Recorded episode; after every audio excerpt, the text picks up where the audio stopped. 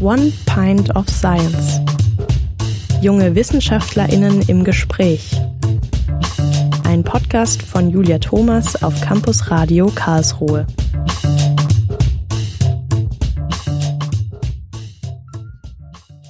Hallo an euch da draußen.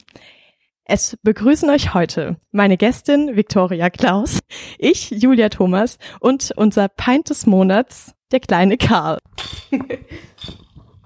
Heute bekommen wir einen Einblick in ein Forschungsfeld, das viele vielleicht nicht am KIT erwarten würden. Es geht um die Welt der Banken, Kredite und Finanzprodukte. Oder kurz und auf Englisch Finance. Victoria promoviert nämlich seit 2020 am Institut für Finance am KIT zum Thema Asset Pricing. Was das ist und wo es da Forschungsbedarf gibt, das wird sie uns gleich im Podcast erklären. Aber erstmal, hi Victoria, schön, dass du da bist und herzlich willkommen im Podcast. Hi Julia, danke, dass ich hier sein darf.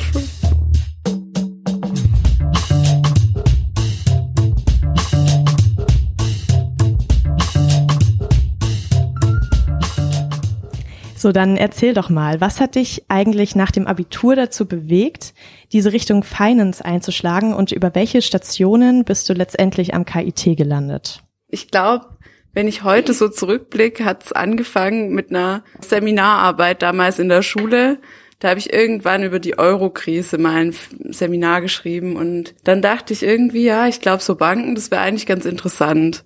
Irgendwie hatte ich mir auch in den Kopf gesetzt, dual studieren zu wollen. Das wollte ich damals unbedingt und hatte mich dann überwiegend bei Banken beworben und habe dann einen dualen Studienplatz bei der LBW bekommen, also der Landesbahn Baden-Württemberg. Ja, und da hieß der Bachelor ganz irgendwie ganz unbesonders BWL Bank und ab da habe ich alles irgendwie, es war schon sehr auf Finanzen ausgerichtet äh, und mit sehr starkem Praxisbezug damals.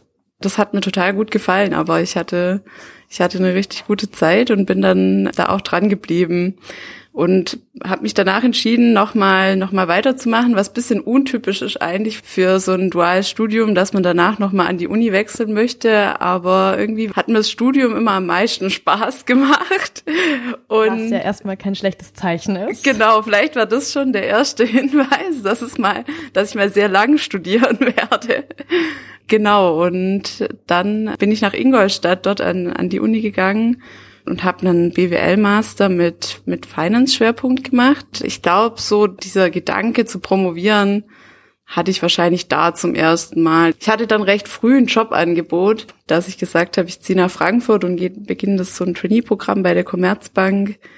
Ja, der Gedanke mit der Promotion blieb dann nicht aus. Der kam immer wieder auf und irgendwie so lange in der, oder ja, ich war dann anderthalb Jahre in der Praxis, aber ich habe mir damals die Wissenschaft so ganz idealisiert vorgestellt. So war, oh, was für ein, was für ein schöner Bereich. Man forscht und hat irgendwie so seinen Alltag, widmet man dem Erkenntnisgewinn und trägt irgendwie was dazu bei, dass die Menschheit mehr weiß. Ich fand es damals richtig toll und auch bis heute ist es sicherlich ein Grund, weshalb ich hier sitze dann habe ich mich beworben. Dann ist es SkyT geworden. Jetzt musst du uns einmal kurz erklären, was bedeutet denn eigentlich dieser Begriff Finance? Also ich glaube, würde ich jetzt meine Oma fragen, die könnte mir das nicht so direkt beantworten. Berechtigte Frage, Julia. Ich glaube, Finance ist auch super vielseitig. Wenn ich jetzt mal so sagen müsste, was bedeutet Finance, würde ich sagen, erstmal alles, was mit Geld so zu tun hat, äh, gehört irgendwie zu Finance so der, der bekannteste Bereich sind vielleicht, oder das, was uns zwei vielleicht im Alltag am meisten beschäftigt, ist, ist Household Finance. Also wie gehen wir, wie investieren wir unser Geld, was machen wir? Da gehört auch zum Beispiel noch so, so Pension-Aspekte dazu. Also wie sieht's mal mit der Rente aus? Mhm. Aber natürlich ist auch ein großer Bereich Corporate Finance, also wie finanziert sich ein Unternehmen, wie managt ein Unternehmen die vielseitigen Risiken, die es irgendwie dem es äh, ausgesetzt ist, gehört auch alles zu Finance. Und die Art von Finance, die ich eher mache, geht dann, hat dann mehr so einen ökonomischen noch Bezug, würde ich sagen, oder geht dann mehr in die VWL. Ich würde sagen, Corporate Finance ist das klassische BWL Finance. Und dann gibt's noch so eher eine VWL-Perspektive. Also könnte man auch das Geldpolitische dazu zählen, zum Beispiel, wie ist die Geldpolitik oder wie läuft die Geldpolitik ab. Und ich mache eben Asset Pricing. Okay, da kommen wir nachher nochmal drauf zurück. Okay. Jetzt äh, möchte ich einmal einsteigen in die Studie, die du Anfang diesen Jahres veröffentlicht hast. Und die hat den Titel, Achtung auf Englisch, CLOs Trading Brown Loans When Climate Change Draws Attention. Ich muss sagen, außer diesen Begriffen Climate Change und Attention verstehe ich da erstmal nicht so viel. Deswegen, ich würde sagen, wir brechen es so ein bisschen runter. Was sind denn CLOs? Ja, genau. Was sind CLOs? CLOs steht für Collateralized Loan Obligations. Vereinfacht gesagt kann man sich CLOs vorstellen als Fonds, die in Kredite investieren und äh, oder die Kredite kaufen. Und diese Fonds oder diese Kredite sind klassische Bankkredite, also Banken geben Kredite an Unternehmen und die Banken entscheiden dann aus was auch, also es können verschiedene Gründe sein, aber sie entscheiden dann diese Kredite zu verkaufen auf einem Sekundärmarkt. Und da gibt es zum Beispiel diese CLOs, die große Käufer von solchen Krediten sind. Was sind Brown Loans? Auf Deutsch braune Kredite, richtig? Genau, exakt. Das ist so ein bisschen wahrscheinlich eine auch so eine wissenschaftliche Art, das zu bezeichnen. In dem Fall meinen wir Kredite, die an Unternehmen gegeben wurden, die hohe Emissionen haben, also hohe CO2-Emissionen tätigen. Das sind klassische Industrien wie Mining oder Chemicals. Das sind solche klassischen Industrien, die eben sehr viel CO2 ausstoßen und deswegen braun kategorisiert werden. Also als Gegenteil von grün. Exakt. Okay. Dann spannen wir jetzt wieder den Bogen zurück zu deiner Arbeit, also zu dieser Veröffentlichung. Was habt ihr dann konkret erforscht und was habt ihr rausgefunden? Also unsere Fragestellung war eigentlich, oder wir kamen her von diesen CLOs. Die sind nämlich ein, interessantes Konstrukt oder ein interessantes Vehikel, das am Kapitalmarkt tätig ist. Und auch nicht wirklich bekannt, so jetzt in der Allgemeinheit. Ne? Exakt, genau. Also äh, wir, ich und du können da auch nicht rein investieren. Wir sind einfach äh, zu wenig wohlhabend, obwohl Julia, ich will jetzt nicht das sagen. Was ich noch alles zu verbergen ja, habe. Genau. Also ich kann es nicht. ähm, nee, es sind Vehikel, die einfach quasi ausschließlich institutionelle Investoren rein investieren. Das heißt, für uns sind die eigentlich nicht bekannt. Und ich glaube, ich will, ich will auch nicht zu tief reingehen, aber ich glaube, die beste Vorstellung ist wirklich dieses Fonds, dieser Fonds, der einfach in Kredite investiert. Und was unsere Fragestellung war, war eben, was für eine Rolle spielen diese Player, diese Vehikel mit Hinblick auf den Klimawandel eigentlich? Und aus Finanzperspektive spielen eben die Banken auch eine wesentliche Rolle dabei. Denn ähm, es geht darum, irgendwie die Anreize auch für die Kreditvergabe so eben zu setzen, dass braune Unternehmen, die viel emittieren, dass die ähm, Anreize bekommen, grün zu werden oder grüner zu werden. Und deswegen versucht man das über, äh, und das sehen wir auch, dass Banken weniger Kredite eigentlich, also weniger Volumen an diese an braune Unternehmen geben. Und wenn, ähm, zu, auch zu höheren Kosten quasi. Denn diese Klima Risiken werden zunehmend eingepreist von Banken. Also das heißt, es kommt regulatorisch zum einen, aber auch von, von uns als Kunden, weil wir sagen, hey, uns ist das langsam wichtig, bitte macht was dafür, wir wollen das sehen. Und aus dieser Perspektive äh, betrachten wir jetzt eigentlich diesen CLO-Handel, denn CLOs im Gegensatz zu Banken sind nicht reguliert oder sehr schwach reguliert und eben nicht in der Öffentlichkeit so bekannt. Und was wir so ein bisschen, was die, was die bedenken ist eben, dass äh, die CLOs ständig zu Fehlanreizen führen. Denn wenn die Banken wissen, sie können die Kredite einfach weiterreichen auf einem Sekundärmarkt an die CLOs, dann spielt es natürlich auch eine Rolle im Vergabeprozess. Das heißt, wenn alle braunen riskanten in Bezug auf Klimarisiken Kredite weiter ähm, vergeben werden oder einfach äh, weitergereicht werden an andere Vehikel und die Banken somit diese Risiken nicht tragen, dann stört es den Mechanismus letztendlich. Also wenn die Kredite nicht weiter, also wenn die einfach weitergereicht werden, werden die Banken eben nicht oder werden diese Unternehmen, kriegen die immer noch genug Geld quasi zugeteilt, mehr als sie vielleicht zugeteilt bekommen sollten.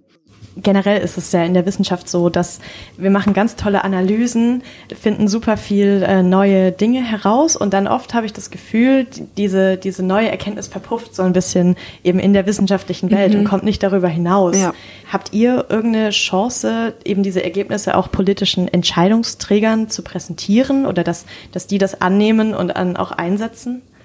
Ja, absolut. Also ich glaube, der Weg ist nicht immer ganz so so klar, aber für uns, wir haben, wir sehen es eben auch und oder wir haben auch versucht bei den, bei zum Beispiel bei den Instituten, bei dem ähm, DIW in Berlin, bei dem Deutschen Institut für Wirtschaftsforschung und bei dem Zentrum für ähm, europäische Wirtschaftsforschung in Mannheim unsere Forschungsarbeiten zum, mal zu präsentieren. Die forschen sehr nah an der Politik auch. Die machen auch, ja, so ein bisschen Politikberatung, sage ich jetzt mal. Und da eben die, dieses Thema mal zu platzieren und irgendwie Präsenz zu zeigen. Und klar, in dem Bereich wäre es auch wichtig und das versuchen wir auch, äh, das Thema auch mal der Bundesbank vorzustellen und der EZB, denn die sind natürlich näher dann an den regulatorischen Themen und da stark beteiligt. Aber genau, du sagst es, das ist, also sehen wir auch als super wichtig und ich glaube, das ist gar nicht sicher ein langer Prozess dahinter, aber es ist wichtig, das, das zu, zu starten. Es ist, glaube ich, auch die Aufgabe der Forschung. Immer mehr, vor allem wenn, wenn so dringender Handlungsbedarf mhm. besteht. Ne? Wir können jetzt einfach nicht warten, bis in fünf Jahren jemand mal auf die Idee kommt, ja, zu regulieren. Also. Exakt, vor allem, weil die Prozesse eh schon so langwierig sind. Ja. Dann habe ich mich tatsächlich gefragt, wie man generell jetzt im Finance-Bereich oder in deinem Bereich Studien durchführt. Was, mhm. was für eine Art Daten erhebt ihr da oder bekommt ihr und mit welcher Methode wertet ihr die aus? Bei uns sieht es eigentlich hauptsächlich so aus, dass wir Finanzmarktdaten erforschen. Kommt auch, natürlich auch wieder so ein bisschen auf den Bereich an innerhalb von Finance. Aber ich glaube, die meisten Datensätze sind irgendwie zu Aktien, zu Optionen und dann hat man eben, die werden häufig ge gehandelt oder werden häufig bewertet, sodass man die Veränderung von Preisen recht gut sieht. Das heißt, wir haben riesige Datensätze in, in der Zeitreihe quasi zum einen, dass wir irgendwie jeden Tag eben einen Beobachtungspunkt haben und auch in der Cross-Section, also quasi zwischen den, wir sehen ganz viele Aktien und ganz viele verschiedene Aktien und Optionen oder was auch immer man betrachtet oder Unternehmen. Genau, so sehen eigentlich unsere Datensätze aus. Das heißt, wir sind eigentlich auch super viel am Programmieren und am, am PC. Wir sitzen eigentlich den ganzen Tag am PC. ja. Dieses Paper hast du ja mit zwei Co-Autorinnen verfasst, die beide nicht am KIT forschen. Wie kam es denn dazu, dass ihr jetzt zusammen dieses Thema erforscht habt? Wie habt ihr euch kennengelernt und von wem kam dann die Idee letztendlich? Es hat angefangen mit der Katrin, die ist die erste Co-Autorin. Die ist tatsächlich von meiner alten Uni, an der ich meinen Master auch gemacht habe in Ingolstadt. Wir sind immer in Kontakt geblieben und ja, haben uns dann an, an einer Konferenz auch getroffen und irgendwie saßen wir dann in so einer, oder ich kannte, ich kannte so ein bisschen die Daten, die die auch verwenden in Ingolstadt und mit denen sie arbeitet und haben darüber gesprochen und da kam eben dieses CLO-Thema her. Dann in dieser Konferenz saßen wir zusammen in so einem Sustainable Finance Session. Also da hatten wir ganz viel über, über Climate Risks und so gelernt und davor hatte ich mich noch nicht arg damit beschäftigt. Und dann kam eigentlich, würde ich sagen, die Idee auf, weil dann war irgendwie die Frage, ja, was machen eigentlich CLOs, was das dahingehend irgendwie präsent ist. Und äh, dann war es eigentlich so die ganz natürliche Schlussfolgerung, ja, warum, warum gucken wir uns das nicht an? Und ich fand es damals toll, dass Katrin ähm, dann gesagt hat, ja, sie hatte Lust, mit mir dran zu arbeiten, weil sie hatte den Datensatz. Das heißt, sie durfte sich das irgendwie aussuchen. Und ja, ich würde echt sagen, es war ein, ein super spaßiges Projekt auch. Wir haben uns viel irgendwie so zusammengearbeitet und äh, die dritte die Talina kam dann noch dazu, ein halbes Jahr oder ein Jahr später. Ebenfalls auf dieser Konferenz haben wir uns kennengelernt. Aber wir wussten eben, wir können gut zusammenarbeiten, das funktioniert. Und ich glaube, das wird oft in der Wissenschaft auch unterschätzt, wie wichtig es ist, dass man mit Leuten zusammenarbeitet, mit denen man sich einfach gut versteht. Das ist genauso wie an der Uni, wie im Studium, muss ich sagen. An der Uni sind wir auch, aber im Studium, wenn man einfach am besten sucht man sich seinen Partner selber für ein Projekt. Da weiß man, das klappt oder das klappt nicht. Und oder in dieser Konstellation wussten wir, das macht uns Spaß. Und ja, jetzt ist auch ähm, was ganz Gutes erstmal dabei rausgekommen. Wir nehmen das mal als Cliffhanger, weil wir kommen tatsächlich nochmal auf die beiden zurück und vielleicht auch nochmal auf dieses Thema Entscheidungsfindung. Wo promoviere ich und welche Voraussetzungen sollten erfüllt sein?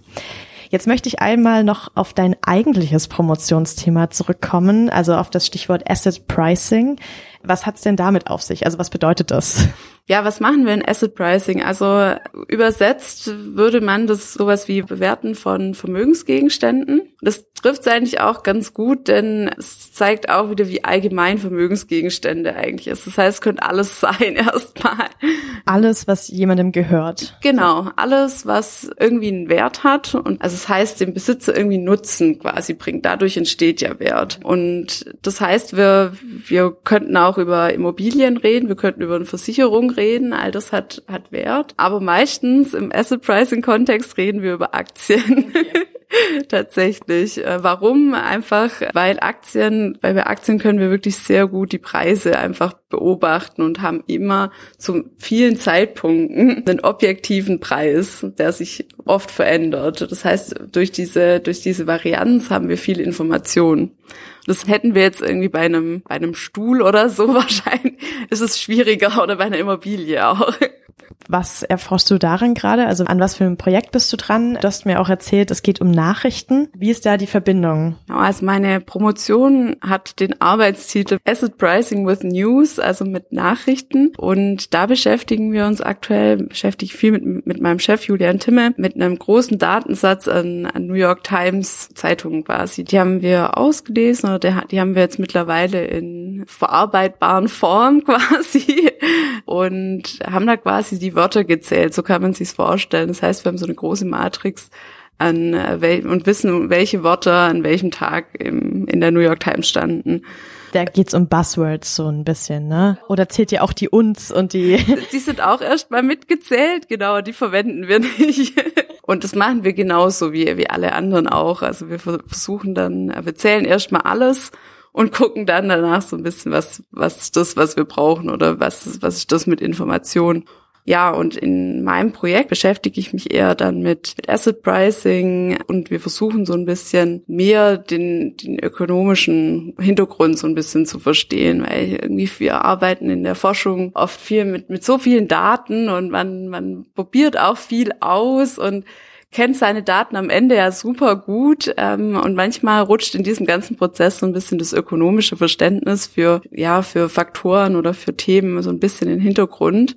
Also verstehe ich das richtig, so die Dinge, die letztendlich relevant sind für fürs Handeln. Exakt, für für die Preise. Ja. Also wir gucken dann immer auf auf den Wert oder die Preis. Und das ist so ein bisschen das Thema, das wir jetzt angucken. Also was sind die relevanten Risikofaktoren? Das ist immer das, was wir im Asset Pricing, was uns eigentlich beschäftigt, denn wir sagen quasi, der Investor oder die Preise sind quasi ein Abbild vom Risiko auch ein Stück weit, denn man möchte für Risiko entlohnt werden. Das heißt, dafür würde man eine höhere Rendite fordern, wenn man Risiko eingeht. Und diese Risikofaktoren sind schon relativ gut erforscht auch in der Empirie. Also man hat einige Risikofaktoren identifiziert, aber oftmals ist noch nicht so, manchmal ist noch nicht so ganz klar, warum die jetzt wirklich Risiko bergen oder was das konkrete ökonomische Risiko dahinter ist. Also ihr versucht über die Nachrichtendaten mhm. rauszufinden, was diese Risiken sind oder wie das genau. zusammenhängt. Genau, exakt. Die Nachrichten haben einen Vorteil, es sind eben Worte, das heißt, sind deskriptive Szenen irgendwie, sie sind sehr beschreibend und erklär, erklären ein bisschen mehr als erstmal nur Zahlen vielleicht. Okay, dann lösen wir jetzt mal den Cliffhanger auf und gehen wieder zurück zu dem Frauenpaper, nenne ich es jetzt mal. Tatsächlich, das ist ja ein Faktor, den ihr mit vielen Fachbereichen am KIT gemeinsam habt, dass einfach der Frauenanteil in der Finance sehr, sehr gering ist nach wie vor. Und du eben bist dieses Thema mit zwei deiner Kolleginnen angegangen und ihr habt ein Women in Finance Event auf einer Tagung organisiert. Kannst du uns da ganz kurz erzählen, wie es dazu kam und hast du danach oder mittlerweile irgendwie das Gefühl, es tut sich was in die richtige Richtung? Das Women in Finance Event wurde dann echt zu einer Herzensangelegenheit über die die Zeit, wie wir schon vorher kurz angeschnitten haben, das ist ein Thema mit Talina und Katrin, meinen zwei Co-Autorinnen. Wir haben uns zusammengefunden auf einer Konferenz, wo wir halt auch so ein bisschen nach links und rechts geschaut haben und gemerkt haben, wow, es sind echt wenige Frauen hier in Finance und in der Forschung. Und warum ist es überhaupt so? Ich, ich bin auch der Überzeugung, dass Diversität eigentlich immer besser ist. Also diverse Teams arbeiten eigentlich immer besser und immer effizienter und bringen bessere Ergebnisse raus. Das sagt ja auch die Forschung. Das heißt, wir haben, wir haben irgendwie darüber ganz viel uns unterhalten, dann auch im Nachhinein noch. Dann hat die DGF sich auch relativ schnell bereit erklärt, Platz für ein Women-Event einzuräumen. Und ja, doch, also es war wirklich auch ähm, ein, richtig schönes Event und auch wie du vorher gesagt hast, wenn ich jetzt guck, was hat sich getan, ich glaube, auf dem Event, ich glaube, da war echt eine sehr, sehr offene Stimmung. Da haben Frauen, die einfach schon länger in der Finance-Forschung sind, gesprochen und aus ihren Erfahrungen berichtet und ich glaube, das war super wertvoll. Wenn ich andere Frauen jetzt, das ist auch schön, jetzt auf Konferenzen, ich kenne jetzt immer die Frauen, überall wo ich hingehe, ich kenne meistens schon zwei, drei Leute, was auch ein schöner Effekt war und wir kommen immer wieder drauf zurück und reflektieren so ein bisschen. Ich glaube, das hat alles so ein bisschen in uns gearbeitet. Das gibt's jetzt jedes Jahr, auch dieses Jahr. Das heißt, ich glaube, da tut sich was, ja. Sehr schön. Dann wünsche ich euch, dass es wirklich auch so weitergeht und ähm, immer mehr Frauen noch dazukommen. Dankeschön. Also liebe Studentinnen, wenn ihr das hört, guckt euch Finance an. Wir sind echt ein, ein spannender Bereich. Ich möchte jetzt nochmal den Bogen schlagen zurück zum KIT und so ein bisschen das Thema Entscheidungen ansprechen. Mhm. Wir hatten es nämlich im Vorfeld darüber, wie wichtig es wirklich ist, eine Betreuungsperson zu finden, die sozusagen zu einem passt, also wo man sich menschlich irgendwie gut versteht, aber auch gut zusammenarbeiten kann, dass eben so eine Atmosphäre entsteht, in der man auch produktiv arbeiten und forschen kann. Mhm. Und ich habe das Gefühl, bei dir ist das wirklich der Fall, also auch so, wie du es gerade rüberbringst. Wie schafft man das, eben eine, eine Gruppe zu finden, die zu einem passt und wo man selbst auch gut reinpasst? Ja, also ich finde, es war keine leichte Reise irgendwie dorthin. Ich glaube auch, dass es einfach menschlich mit, mit dem Doktorvater oder der Doktormutter gut passen muss. Ich meine, man ist sehr lange an diese Person auch gebunden. ähm, deswegen würde ich ähm, würde ich jedem empfehlen, der der so eine, der vielleicht vor so einer Entscheidung steht, möchte ich promovieren, mit alten Doktoranden oder allgemein mit Doktoranden zu sprechen, die so ein bisschen mehr vom Alltag erzählen können weil ich glaube, es ist oft nicht so ganz klar, was, was man so als Doktorand eigentlich macht. Ich habe immer gedacht, die haben doch die ganze Zeit irgendwie frei oder so und äh, haben so viel Zeit zu lernen. Wie können die irgendwie, die müssten doch nach einem halben Jahr ihre Arbeit abgeben können oder so. Dafür haben wir auch diesen Podcast. Nur so am Rande. Ja, ich glaube wirklich nämlich, dass ich da einfach eine große Informationsasymmetrie einfach, ähm, dass die da vorhanden ist zwischen ja dem Doktorand der, oder dem potenziellen Doktorand, wo, zum einen auch nicht genau, oft nicht genau weiß, auf was es sich da einlässt. Deswegen, ich würde jedem raten, zum einen mal zu gucken, okay, ähm, kann ich mir so die Arbeit vorstellen? Mag ich das Thema oder mag ich die Arbeitsweise? Und natürlich irgendwie, das Thema muss mir auch gefallen, aber ich glaube, da kann man sich, also da weiß man auch so vom Typus, es gibt Leute, die können sich einfach, die arbeiten sich gerne neue Themen ein und so. Ich glaube, das ist das Wichtige. Man muss nicht immer für ein Thema irgendwie gebrannt haben oder so, sondern man muss irgendwie diese Begeisterungsfähigkeit, glaube ich, mitbringen und langfristig an was arbeiten wollen. Und zum anderen würde ich auch immer raten, ganz viele Fragen zu stellen, wenn es im, im Interview oder wenn man so im Bewerbungsgespräch ist Doktorvater oder die Doktormutter einfach oder die potenzielle Doktormutter zu fragen, was wie was so die Erwartungen sind, wie so der Alltag aussieht, wie auch die Promotion selber ablaufen soll und was vielleicht für Daten oder so oder wie wie so die, der Teamzusammenhalt ist oder wie auch wie Zusammenarbeit insgesamt gesehen wird, wie Auslandsaufenthalte gesehen werden, wie nah man irgendwie so am Forschung, Forschungs, eine Forschungscommunity ist, sage ich mal. Fährt man viel auf Konferenzen oder forscht man eher so an der eigenen Uni und mit den eigenen fünf Leuten oder so. Das hat ist beides sicher schön und hat Berechtigung, aber ich glaube, es muss zu einem passen. Und es ist halt blöd, wenn es erst im Nachhinein rauskommt, dass irgendwie das Gras woanders grüner ist oder so. Deswegen würde ich jedem raten, ich glaube, jeder Doktorand, der irgendwo promoviert hat, der, der kann auch angeschrieben werden, der kann, der erzählt eigentlich immer gern von der Promotion nochmal oder kann dann auch mit vielleicht einer gesunden Distanz so ein bisschen drauf zurückblicken. Ja, deswegen, ich glaube, ähm, insgesamt eine Lektion, die, die ich schon so oft gelernt habe und sie trotzdem manchmal nicht berücksichtige, aber wer fragt, gewinnt. Das ist einfach immer so, deswegen immer nachfragen. Du finanzierst deine Promotion über ein Stipendium. Was sind denn deine Erfahrungen bisher damit? Hat das gut geklappt? Würdest du es anderen Studierenden empfehlen? Beziehungsweise in welcher Situation vielleicht würdest du es empfehlen? Ja, ich habe tatsächlich äh, davor eine, eine umfangreiche Stelle an der Uni einfach gehabt und habe dann meine Uni-Stelle reduziert für das Stipendium. Ist wahrscheinlich eher untypisch. Ähm, der große Vorteil an einem Stipendium ist eben, dass die Lehrverpflichtung oder dass die Verpflichtung gegenüber der Uni so ein bisschen reduziert wird. Das heißt, ich habe weniger Lehraufgaben oder auch administrative Aufgaben, denen ich nachgehen muss. Das heißt, ich kann mich mehr auf die Forschung konzentrieren oder eben auch auf mal ein Thema wie Women in Finance Projekt oder so angehen, weil das ist wiederum was, das gehört dann auch zum zum Stipendiumsgeber dazu. Also normalerweise wird ein gewisses Engagement erwartet und ich glaube für, für jemand, der sich gern engagiert und gern irgendwie so ein, so ein bisschen über den Tellerrand hinausblicken will, trotz der eigenen Forschungsthematik, für den ist ein Stipendium echt viel wert. Ich habe andere Promotionsstudenten kennengelernt, aus allen möglichen Bereichen, was für mich auch nochmal voll spannend war, weil man doch, ich sitze sonst mit meinen Finance-Leuten zusammen. Das war sicherlich cool und ähm, ja, wie gesagt, ich kann, ich kann so ein bisschen, ich kann so meine Promotion noch selbstständiger und noch freier irgendwie gestalten. Ne? Das gefällt mir sehr, sehr gut. Tatsächlich sind wir jetzt auch schon im letzten Blog dieses Podcasts angekommen und das sind die zehn Blitzlichtfragen.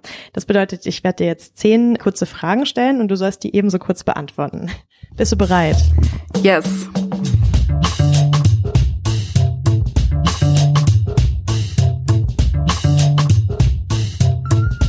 Frage eins. Arbeitest du lieber im Büro oder lieber im Homeoffice? Im Homeoffice. Okay, dann passt die nächste Frage jetzt nicht. Solltest du mal ähm, im Büro sein, was ist denn dein Lieblingsessen in der Mensa? Gibt's nicht, weil wir nie in die Mensa gehen. Wir sind ein bisschen off vom Campus. Aber ich halte mich an die kurze Zeit, deswegen nichts.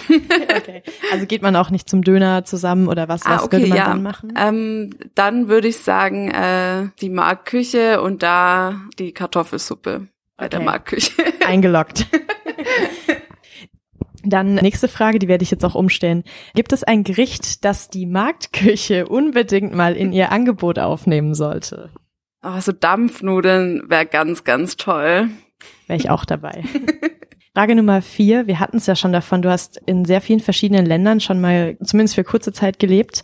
Gibt es ein Land, wo du gerne noch mal vielleicht so für ein, zwei Jahre leben würdest? In die USA würde ich sofort gehen. So, die fünfte Frage ist ein bisschen sensibel, denn du kommst ja aus Schwaben, aus der Nähe von Göppingen. ich, ähm, ich frage mit Absicht nicht, ob du jetzt Baden oder Schwaben schöner findest, sonst zerreißen wir uns hier die Haare. Aber was ich gerne wissen würde, ist, ähm, gibt es eine schwäbische Tradition oder irgendwie, ich sag mal, eine Angewohnheit, die dir hier in Karlsruhe fehlt? Ja, vielleicht die Linsen und Spätzle, die es überall gibt. Dann kann ich jetzt doch nochmal die Mensa empfehlen. Mittwochs auf Linie 1. Wirklich? Also das oh. rotiert immer, verschiedene Eintöpfe. Okay, dann versuchen wir jetzt nochmal kurz zu bleiben für die letzten fünf Fragen. Hat denn Karlsruhe was, was Stuttgart oder die anderen Städte, in denen du gelebt hast, nicht hatte? Eine Fahrradstraße? Sehr gut, ja. Frage sieben. Gerade jetzt, wo das Wetter so schön ist, bist du eher Team Baggersee oder eher Team Schlossgarten? Team Schlossgarten. Frage Nummer acht. Gibt es noch irgendeine andere, ich sag mal, Insider-Aktivität in Karlsruhe, die du den Hörerinnen empfehlen würdest? Was kann man hier Cooles machen? Oh. Außer Finance studieren. Ich würde sagen, man hat es nicht weit in den Schwarzwald und äh, Radtouren oder Klettertouren sind echt richtig schön dort. Frage Nummer neun und zehn werden noch mal ein bisschen tiefsinniger. Und zwar, stell dir mal vor, du wärst ähm, Königin von Deutschland und du könntest irgendwas am Finanzsystem ändern. Was würdest du tun? Ich glaube, ich würde mir das Rentensystem noch mal neu angucken und da gerechter für Frauen und für Männer machen. Und dann die letzte Frage. Was würdest du Studierenden im ersten Semester mit auf den Weg geben? Probiert viel aus und haltet euch dann an das, was Spaß macht. Dann sind wir jetzt tatsächlich am Ende. Ich werde ein bisschen melancholisch. Vielen lieben Dank für das Gespräch, Victoria. Vielen Dank für die Einladung, Julia. Es war richtig schön. Freut mich, ja. So, und wenn euch da draußen der Podcast gefallen hat, dann empfiehlt ihn doch gerne weiter an Freunde, Familienmitglieder und teilt ihn gerne auf Social Media. Das war One Pint of Science. Ich bin Julia und ich freue mich natürlich sehr, wenn ihr im nächsten Monat wieder einschaltet. Bis dahin, genießt die Sonne, bleibt neugierig und bis zum nächsten Mal.